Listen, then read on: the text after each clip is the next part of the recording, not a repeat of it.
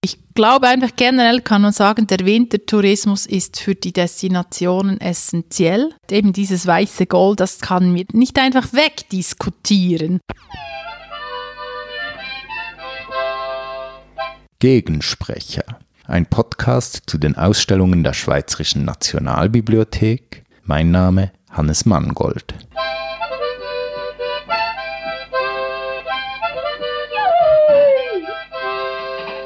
Ich sitze hier mit Monika Bandi. Monika Bandi ist Co-Leiterin der Forschungsstelle Tourismus an der Universität Bern. Sie befasst sich unter anderem mit dem touristischen Strukturwandel und da sind wir auch schon ganz nahe beim Thema Schnee. Schnee ist das Thema der Ausstellung in der Schweizerischen Nationalbibliothek, die noch bis zum 1. Juli 2022 zu sehen ist. Hallo Monika. Hallo. Monika Bandi, was bedeutet denn Schnee für dich persönlich? Ja, Schnee bedeutet für mich persönlich etwas Schönes, etwas eigentlich auch Traumhaftes eigentlich auch die Basis für viel Freude, wenn ich jeweils die glitzernden Augen meines Sohnes sehe, wenn er da im Schnee herumtollen kann, mit Iglu bauen oder erste Skifahrversuche oder einfach auch nur mit dem Schlitten. Es fasziniert mich auch immer wieder, wenn ich wirklich hinausschaue, wie es dann plötzlich von Regen in Schnee übergeht, also auch das Physikalische dahinter, wie so aus Wasser dann plötzlich Schnee wird und dieser Schnee dann plötzlich gelagert wird in Schneehaufen und eigentlich so etwas Schönes ist und oft in touristischen Destinationen auch gewisse Hässlichkeiten dann wieder mal zugedeckt werden. Was bedeutet Schnee für die Schweiz? Ja, für die Schweiz und spezifisch natürlich für die alpinen Gebiete der Schweiz bedeutet es eigentlich das weiße Gold. Wir werden das vermutlich noch mehr in Zukunft schätzen wissen, wenn Wasser und, und, Schnee als eine Form von Wasser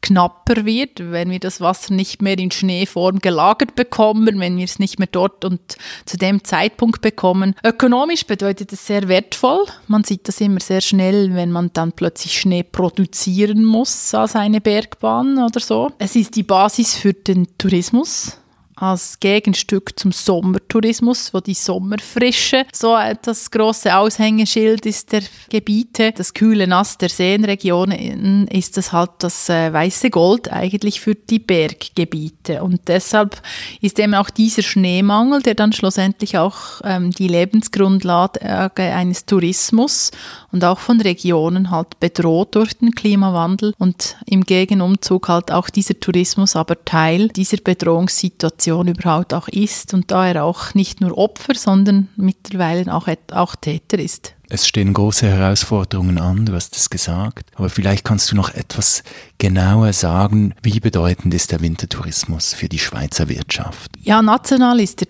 Tourismus eigentlich äh, genau genommen auf der gesamtwirtschaftlichen Ebene etwa direkt mit drei Prozent vertreten. Da könnte man sehr schnell schließen und sagen, ja, Tourismus ist nicht wichtig für die Schweiz ökonomisch, vielleicht noch so kulturell. Wenn wir aber genauer hinschauen und auch schon nur mal anschauen, wie ist Tourismus ähm, für die Berggebiete, wie wichtig, dann sehen wir in einer Wertschöpfungsstudie, die man über ähm, die Berggebietsregionen gemacht hat, dass rund 27 Prozent der Stellen, der Vollzeitstellen vom Tourismus abhängen, direkt oder indirekt. Also wir haben die Mitarbeitenden in den Hotels, aber auch die Mitarbeitenden in der Bäckerei, die halt das Gipfeli für ähm, das Hotel auch in der Region, in der Destination produzieren. Und daher auch die Bruttowertschöpfung, also der Wert der, an die regionale Wertschöpfung etwa bei 21 Prozent in den Berggebieten. Und das ist halt total unterschiedlich oder ist total äh, viel, äh, viel wichtiger regional als, als gesamthaft. Und dementsprechend ist die Bedeutung des Tourismus für die Berggebiete massiv höher, währenddem für die Städte ist der Tourismus eigentlich eher ein Nebenprodukt im wirtschaftlichen Sinne. Wie wichtig ist denn der Wintertourismus für die Bergregion? Man muss das leistungsträgermäßig ab, äh, anschauen. Konkret bei den Bergbahnen geht man etwa 80 bis 90 Prozent vom Verkehrsertrag fällt heute noch auf den Winter. Natürlich haben wir Sommerbahnen, wie die berühmten Titlis, Rigi. Dort ist natürlich der Sommer wichtig. Aber sonst muss man bei Bergbahnen klar davon ausgehen, dass die immer noch stark Winter Wertschöpfung getrieben werden. Deshalb ist es auch so schwierig, diese Bergbahnen vom Winter etwas mehr in den Sommer zu bekommen, weil eine, ein Eintritt in eine Bergbahn im Winter gibt halt viel mehr Cash als ein Eintritt eines Wanderers, wenn er einmal hochfährt im Sommer und, und dann wieder ähm, den ganzen Tag sonst die Bergbahn nicht braucht. Jetzt für die Hotellerie ist das vielleicht sogar 50-50, kommt es gar nicht so darauf an. Am Schluss können Sie, wenn Sie attraktive Programms im Sommer haben, vielleicht in einem Sahnenland mit Menuhin Festival, mit Tennis Festival, dann können sie genauso attraktive Preise realisierend haben, die Nachfrage. Und dann ist der Sommer eben durchaus auch wertschöpfungsstark, aber der Winter gehört dazu. Ich glaube einfach generell kann man sagen, der Wintertourismus ist für die Destinationen essentiell. Also von diesen 20 Prozent, er gehört dazu, weil die meisten Infrastrukturen können wir nur betreiben, wenn man einen starken Sommer und Winter hat, zunehmend auch einen starken Herbst oder die klimatischen Veränderungen ermöglichen uns Potenziale, dass man selbst Bergbahnen bis in den November hinein wandern gehen kann. Nun ist es so, du hast es erwähnt, die klimatischen Bedingungen, die verändern sich und diese Klimaerwärmung, die führt auch dazu, dass die Wintersaison kürzer wird, dass die Schneefallgrenzen steigen, dass die Schneeunsicherheit zunimmt. Das Institut für Schnee- und Lawinenforschung geht davon aus, dass in 60 Jahren noch knapp 10 Prozent der Skigebiete eine ganze Saison mit Naturschnee bestreiten werden können. Es stehen große Veränderungen an, große Herausforderungen. Wo liegen diese Herausforderungen für die Winterdestinationen in der Schweiz? Monika Bandi. Generell müssen wir sagen, dass ähm, der Klimawandel kurzfristig, und das spürt man schon, dazu führt, dass die Kosten für die Bereitstellung des touristischen Angebotes im Winter steigen. Also wir müssen beschneien, man muss es auch immer wieder äh, präparieren. Ähm, die Verbindung von Naturschnee versus Kunstschnee ist entscheidend. Dann kommt die ganze Wasserthematik. Man hat etliche Gebiete, wo man zu wenig Wasser hat im Winter. Also muss man sich überlegen, okay, wir müssen Speichersee bauen. Okay, was ist ist dann die gescheite Energielieferant oder Lieferung für diesen Speichersee zu befüllen. Von wo bekommen wir dann das Wasser hin? Wie lange lassen wir das Wasser im Speichersee drin? Also das sind dann alles Fragen, die schlussendlich eigentlich in Kosten resultieren. Und auf der anderen Seite ist so etwas mit dem fehlenden Schnee in den, in den äh, tieferen Lagen, sprich in den Städten, wo bevölkerungsreichste Gebiete der Schweiz sind, dann oftmals auch die fehlende Winterlust es gibt fast nichts Besseres, als wenn es im November mal in den Städten schneit. Weil dann kommen alle Lust über, sich Gedanken zu machen, wo verbringen wir Weihnachten, Neujahr. Man kommt auf die kluge Idee, Ski-Ausrüstung zu kaufen, zu Weihnachten zu schenken. Und logischerweise, man will sie dann auch brauchen, wenn man sie schon geschenkt hat. Und das ist halt dort, wo wir schon auch, auch spüren, gerade jetzt auch mit den neueren Preismodellen der Skigebiete, dass sich dort etwas auseinanderklafft. Also die Kosten nehmen zu und oft oftmals die Nachfrage hat eigentlich weniger Zahlungsbereitschaft oder hat gelernt, im Extremfall vor vier Jahren 222 Franken Saisonabi. Das ist halt irgendwie immer noch seit das in den Köpfen und, und, wenn, und dort merken wir dann auch diesen Spagat, der dann oft ja, durch Bergbahnen versucht wird zu stemmen, aber de facto dann am Schluss meistens auf die Aktionäre der Bergbahnen, wo vielmals auch öffentliche Institutionen, sprich Gemeinden äh, beteiligt sind, dann dann dieser Spagat auch wieder versucht wird zu handeln. Also sprich, wir haben hier dieses Auseinanderklaffen von Kosten und, und Zahlungsbereitschaft und am Schluss auch die Frage nach der Rentabilität.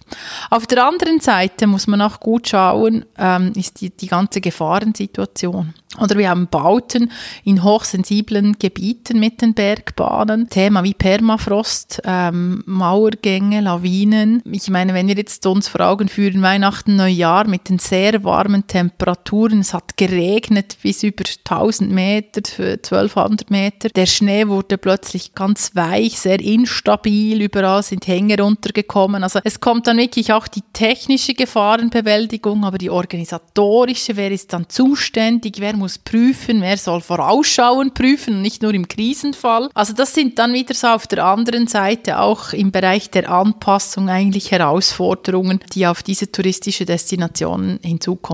Welche Strategien beobachtest du denn bei den Winterdestinationen, mit denen sie auf diese Herausforderungen reagieren? Ja, so in den letzten 10, 15 Jahren waren es primär äh, Strategien im Bereich der Anpassung. Ähm, wurde auch etwas gepusht, sage ich mal, ähm, vom Bund, aber auch von der Nationalen Tourismusorganisation. Also hat geheißen Sensibilisierung. Klima verändert sich. Also das haben wir jetzt glaube ich, alle gelernt, aber war vor 15 Jahren noch gar nicht so. Also man auch diesen Modellen, diesen Klimamodellen, die immer etwas kompliziert tönen und sehr unsicher sind und am Schluss man schnell zur Erkenntnis kommt, ah, das betrifft mich nicht. Also das Schaffen von Betroffenheit für den Klimawandel war eigentlich so oberste Strategie. Und dann auf nachgelagert im Anpassungsbereich war es dann vor allem eigentlich Innovationen, Technologie, ähm, voranzuschreiten, dort auch äh, Maßnahmen zu entwickeln und vor allem das ganze Gefahrenthema. Das waren eigentlich so diese drei Bereiche im, im Anpassungsbereich. Und dort hat der Tourismus durchaus ähm, auch viele ähm, Projekte, sei das mit Klimapfaden beispielsweise, wo man sogar touristisch das in Wert gesetzt hat. Oder es gibt eine Bergbahn, wo man beim Bergbahndirektor ein, eine Führung buchen kann und er erklärt den Klimawandel im Gebiet. Aber es ist klar, ich glaube, wir sind jetzt an einem Punkt und wenn wir leider auch etwas anschauen, die klimatologischen Szenarien, dann zeigt es auf, dass das auch Thema der Verminderung für den Tourismus vermutlich in Zukunft relevanter wird. Also wo können wir auch versuchen, Emissionen einzusparen? Bis anhin hat man das vor allem dort gemacht, wo man Wasser und Energie sparen konnte, weil das war auch dort, wo es ökonomisch äh, schnell einen Benefit gab. Aber nun kommt schon immer mehr auch etwas die Frage, ja, fliegen unsere Gäste wirklich noch rund um die Welt? Wiefern ist das legitimierbar im Sinne der nachhaltigen Entwicklung, so etwas es auch einen diversen Gästemix. Bis anhin, bis zur Pandemie, war man stolz auf Gebiete, die das geschafft haben, zu diversifizieren in verschiedenen Märkten, sprich Indien, China etc. Und ich glaube, die Pandemie hat uns eigentlich auch wieder etwas aufgezeigt, dass hier Grenzen dieses touristischen Wachstums und dieser globalen Tourismusentwicklung und, und deshalb verstehe ich auch gern die Pandemie auch etwas als auch etwas Zäsur von touristischen Fehlentwicklungen damit wir auch mal etwas in diesem Vakuum vielleicht auch wieder etwas über die Bücher gehen können. Was ist sinnvoll? Was ist auch längerfristig sinnvoll, wenn wir von einer Recovery ausgehen für des Schweizer Tourismus? Und daher auch das Thema dieser Verminderung, wo essentiell ist, wie, wie macht man das? Das ist schwierig, weil wir kennen MyClimate und all die guten Sachen schon länger. Wir wissen aber auch, dass ganz ein kleiner Bruchteil freiwillig äh, seine CO2-Emissionen kompensiert von Flugreisen oder sonstigen Aktivitäten. Man versucht jetzt eigentlich auf, den, auf der Anbieter Seite mehr Verantwortung im Sinne auch einer Corporate Social Responsibility aufzubauen, zu sensibilisieren. Das ist jetzt noch spannend. Irgendwie kommen wir jetzt auf die Sensibilisierungsstrategie im Bereich Verminderung. Also, dass man dort jetzt irgendwie auch äh, der Tourismuswirtschaft, dem touristischen Stakeholdern versucht klarzumachen, dass man wirklich auch versucht, ja, ich auch jede Investition in Gebäude, aber auch in Mobilitätssystemen, ähm, ganze Luftverkehrgeschichten, dass man sich dort wirklich beginnt, Gedanken zu machen, wie bekommen wir Emissionen reduziert.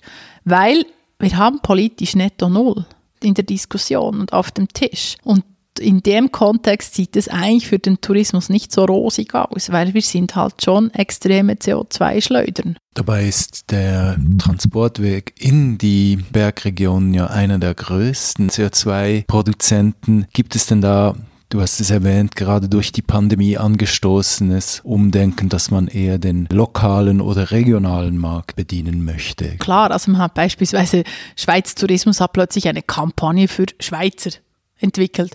Das gab es noch nie, weil man hat eigentlich Schweiz Tourismus für die Exportförderung äh, konstituiert und, und es war klar, Schweiz Tourismus macht weltweit äh, Werbung für den Schweizer Tourismus, aber sicher nicht für die Schweizer.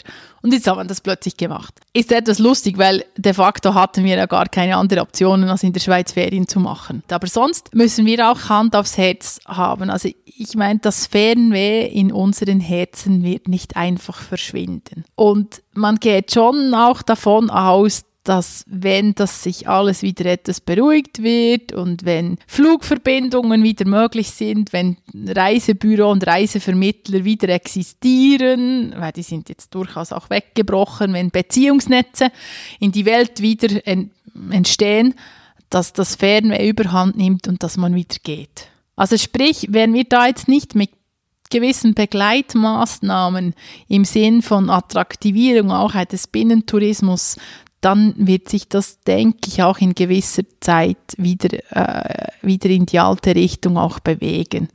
Und ich glaube, man kann nur versuchen, auch dort wieder etwas zu sensibilisieren, auch, auch Klarheiten zu schaffen. Ich denke, ganze CO2-Besteuerung mal äh, ähm, zu überlegen, wie weit ist das noch konform. Eigentlich halt wirklich mit den großen Hebeln, mit den unattraktiven, auch denjenigen Hebel, die halt wehtun. Und das führt halt schlussendlich auch dazu, dass touristische Leistungen teurer werden wenn man fair sein will und die Umweltbelastung auch in den Preis hineinkalkuliert. Und das steht halt etwas im Widerspruch so zu der gängigen Auffassung, dass Reisen ein Menschenrecht ist. Und jeder darf überall hinreisen zu jedem Preis und mit jedem Budget. Und das war es eigentlich nicht zu Beginn. Und wir haben uns hier etwas in dieser Demokratisierung des Reisens in den 70er, 80er, 90er Jahren hat man das irgendwie einfach möglich gemacht. Und ich denke, die Pandemie hat uns hier jetzt einmal mehr Zeit auch gegeben, das zu realisieren, darüber zu, nachzudenken, ob Reisen halt irgendwie in einer Form auch etwas entdemokratisiert werden könnte oder müsste, damit wir mit dieser Umwelt und auch den sozialen Auswirkungen von Reisen vielleicht etwas besser umgehen können. Unsere Enkelkinder werden Skifahren nur noch als Luxusgut kennen? Ja, oder Indoor, wie man jetzt eigentlich so Anlagen sieht. Also Dubai, äh, China, Simulatoren äh, oder halt wirklich in den Gebieten, wo Gletscher noch ist, wo Beschneiung sich noch lohnt. Und das sind halt auch Gebiete, die aktuell auch noch nicht so viel dafür beitragen, den Klimawandel zu entgegnen, weil sie werden die Gewinner sein, wenn am Schluss auf der Erde es nur noch an wenigen Orten Schnee gibt. Zurück in der Schweiz bewegen wir uns in diesem Spannungsfeld zwischen persönlichen Bedürfnissen nach Mobilität, nach Schneeerlebnissen, zwischen der wirtschaftlichen Bedeutung des Schnees für die ganze Schweiz, besonders für die Bergregion und zwischen den klimatischen Auswirkungen, die der Tourismus, die unsere Bedürfnisse haben. Monika Bandi, hast du positive Beispiele dafür, wie sich Wintersportgebiete in diesem Dilemma aus verschiedenen Ansprüchen, Wünschen und Szenarien bewegen? Ja, ich glaube, es sind so etwas die dualen Strategien, wo heißt irgendwie einerseits anpassen, soweit, äh, weil eben dieses weiße Gold, das kann wir nicht, einfach wegdiskutieren und gleichzeitig aber auch Verminderung ernst nehmen. Und ich glaube, da gibt es jetzt schon ähm, äh, Initiativen, aber auch Bestrebungen. Ich denke da beispielsweise an Schkuol als Winterdestination mit dem Anschluss an dem Verein, wo der ÖV plötzlich so einen großen Stellenwert bekam. Der ÖV wurde schneller als das Auto. Das ist jetzt halt bei Schule im Unterengadin wirklich so topografisch auch eine Eigenheit. Aber ich denke, gerade diese Destination hat es in den letzten 15 Jahren wirklich glaubwürdig geschafft, im Sinne einer nachhaltigen Entwicklung ihre Angebote und auch ihre Kommunikation auch wirklich weiterzuentwickeln und das in Wert zu setzen und das glaubwürdig zu machen. Auf der anderen Seite ein kleines Beispiel in Vercorin aktuell, ähm, auch wieder etwas speziell topografisch. Es gibt irgendwie nur ein oder zwei Zufahrtsstraßen und Vercorin hat sich jetzt verpflichtet, dass sie den CO2-Abdruck äh, ihrer Entwicklung messen möchten. Sprich, es ist dann ein Anreiz da, lieber Gäste vielleicht von Genf oder Lausanne zu gewinnen äh, für einen Ferienaufenthalt in Vercorin im Unterwallis anstelle irgendwie von England oder von Amerika. Wir haben jetzt viel über die Anbieter von Wintersport Sport gesprochen. Siehst du, Monika Bandi, auch Veränderungen bei der Nachfrage? Ja, also gewisse Veränderungen hat man eigentlich schon in den letzten paar Jahren gesehen, wo die Ersteintritte bei Bergbahnen eigentlich äh, sinkend waren und auch sinkend sind. Das hat verschiedene Gründe. Ähm, einerseits natürlich mit der Demografie, weil wir wissen, ältere Personen irgendeinmal werden die Skier an den Nagel gehängt und man wechselt zu Schneeschuhen oder so. Das ist das eine. Das andere ist auch Migrationshintergrund. Man weiß, dass Personen, die nicht bis äh, in den Jugendjahren das Skifahren gelernt haben, weil es ist ja eigentlich nichts etwas Cooles, sich da so Skischuhe anzuschnallen und so mühsame Skis Aber wenn man draufsteht und den Berg herunterflitzt, dann macht es Spaß. Aber bis dorthin eigentlich frage ich mich jedes Mal, weshalb tue ich mir das an? Das Vorbereiten ist ja so mühsam, oder?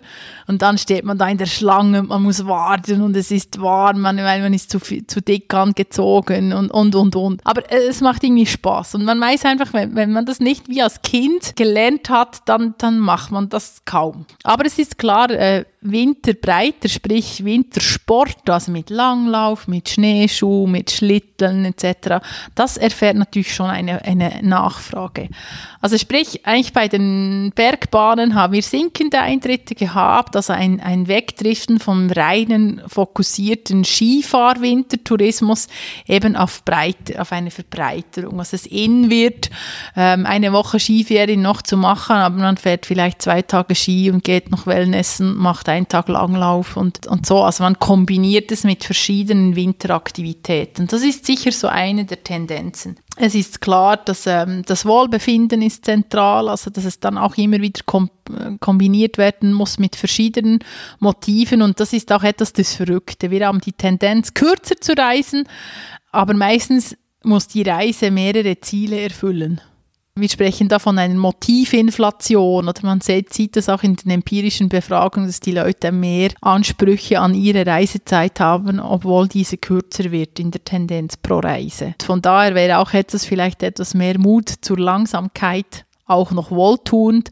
Und, ähm, und das ist dann auch immer etwas das Absurde, dass so die Reiseerwartung oftmals dann, dann nicht dem Reiseverhalten entspricht. Monika Bandi, du bist auch Verwaltungsrätin der Bergbahn Gstaad. Du kannst also auch von der Anbieterseite direkt sprechen. Wie sieht es denn am Beispiel Gstaad aus? Wie reagiert Gstaad auf diese Abnahme des Schnees? Ja, ich glaube, Gstaad ist dort das Sonnenland schon per se mal etwas Spezielles, weil die Bergbahnen eigentlich schon immer im Kontext aus eines starken Sommers. Oder man hat ja die uralten Festivals, noch bevor alle anderen Destinationen darauf gesetzt hat, hatte Gstaad als Vorreiter die Idee, man könnte ja etwas tun, damit ähm, eigentlich die, die reichen und schönen Leute über den Sommer Spaß haben, da vor Ort zu sein und sich auch etwas zu zelebrieren. Und von daher ist, ist dort eigentlich so dieser Ganzjahrestourismus eigentlich schon irgendwie wie in der touristischen DNA vorhanden. Das finde ich auch schon bemerkenswert. Und man versucht natürlich bei einer BDG dementsprechend sich dem Klimawandel anzupassen, sei das mit Beschneiung bei den Projekten, bei Speichersee, Energiefragen, wo können wir noch schlaue Investitionen machen, um da möglichst emissionsarm auch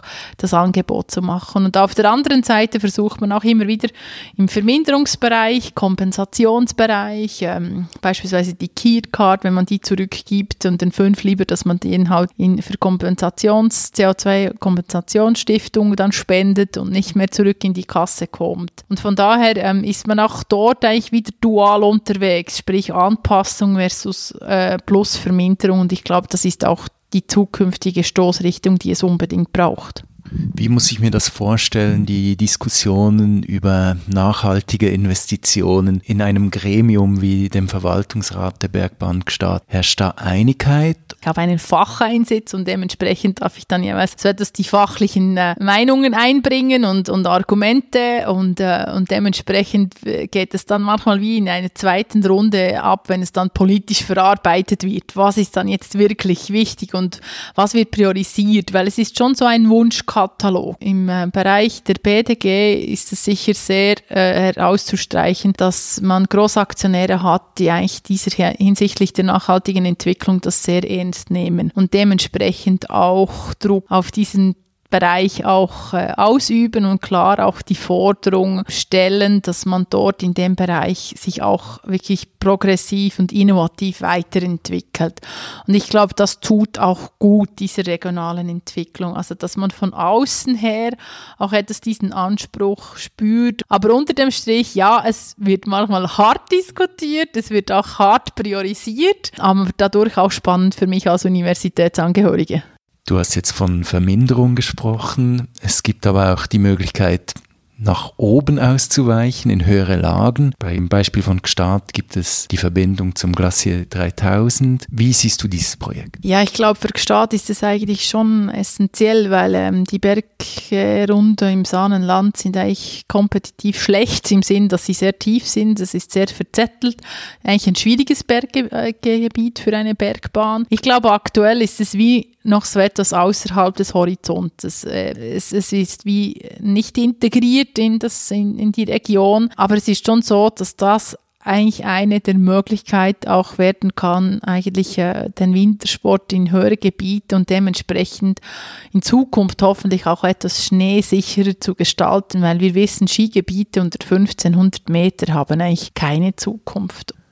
Und dieses Ausweichen in höhere Lagen, lässt sich das vereinbaren mit der nachhaltigen Entwicklung, für die du ja auch plädierst, Monika Bandi? Ja, ich glaube, dort müssen wir Klarheit haben über die Raumplanung. Die Raumplanung erlaubt nicht, kaum mehr, dass wir Berge erklimmen, die bis anhin nicht bebaut sind. Mit den Umweltprüfungen, äh, mit dem Mitwirkungsverfahren, mit dem Verbandsbeschwerderecht, wo wir haben, ist eigentlich eine, eine Entwicklung eine völlig wilde Entwicklung überhaupt nicht möglich. Also heutzutage können wir noch eine Bergbahn im besten Fall erneuern, eine alte. Die Tendenz ist eher, dass man sagt, okay, hier kommt noch eine Ersatzkonzessionierung äh, und was baut ihr zurück? Also wo kompensiert ihr? Du hast diese beiden Hüte, den Hut als Unidozentin und den Hut als Verwaltungsrätin einer Bergbahn. Hast du da manchmal Konflikte zwischen diesen beiden Rollen? Es ist spannend, einfach so etwas, was wir in der Theorie vermitteln, in einem Verwaltungsrat dann auch wieder konkret zu sehen, zu hören, mit welchen Problemen man tagtäglich unser Geschäftsführer da herausgefordert wird und wir auch als Verwaltungsrat und auf der anderen Seite dann auch jetzt wieder die ja, einfach die Glaubwürdigkeit eigentlich für das, was wir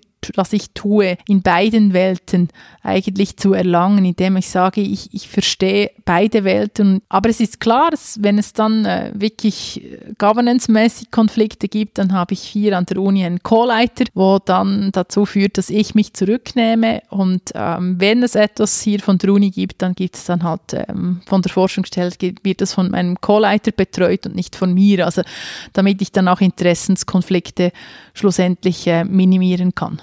Die Covid-Pandemie hat uns alle erfasst. Sie hat den Tourismus ganz stark betroffen. Siehst du Parallelen wie dieser Schock der Covid-Pandemie und diese langsame Veränderung des Klimawandels, wie die den Tourismus in den Bergregionen betreffen? Ja, ich sehe eigentlich eher Unterschiede.